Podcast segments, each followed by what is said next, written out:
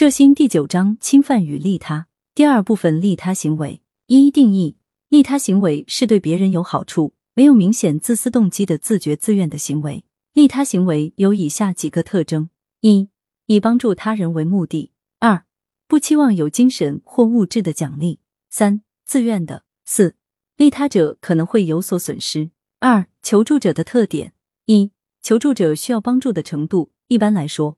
我们更容易帮助那些我们认为他们自己没有解决问题的能力，因而必须求得帮助的人。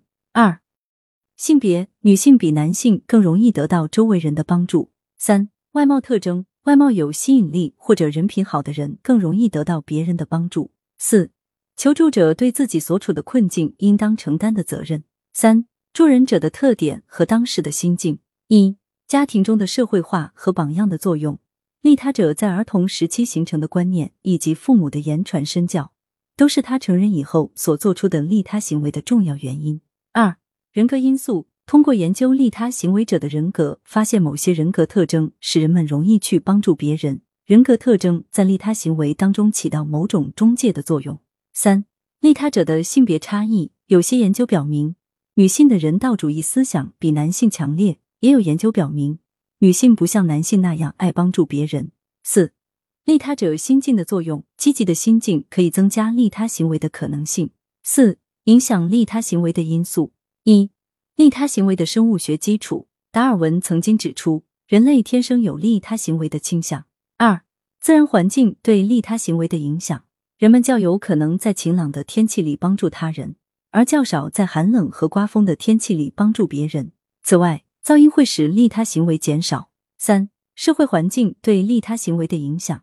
一、旁观者的数量对利他行为的影响。心理学家达里和拉坦的试验结果表明，被视认为旁观者越多，就越不会轻易给予帮助。该问题的理论解释之一就是责任扩散。所谓责任扩散，是指当发生了某种紧急事件时，如果有其他人在场，那么在场者提供帮助的责任就会减小。也就是说，提供帮助的责任扩散到其他人身上。旁观者效应是指，当有其他人存在时，人们不大可能去帮助他人；其他人越多，帮助的可能性越小，同时给予帮助前的延迟时间也越长。这种现象称之为旁观者效应，其原因可能与责任分散、情境的不确定性以及评价恐惧有关。二、对情境的社会性定义对利他行为的影响。我们通常要在做出判断后才能采取行动。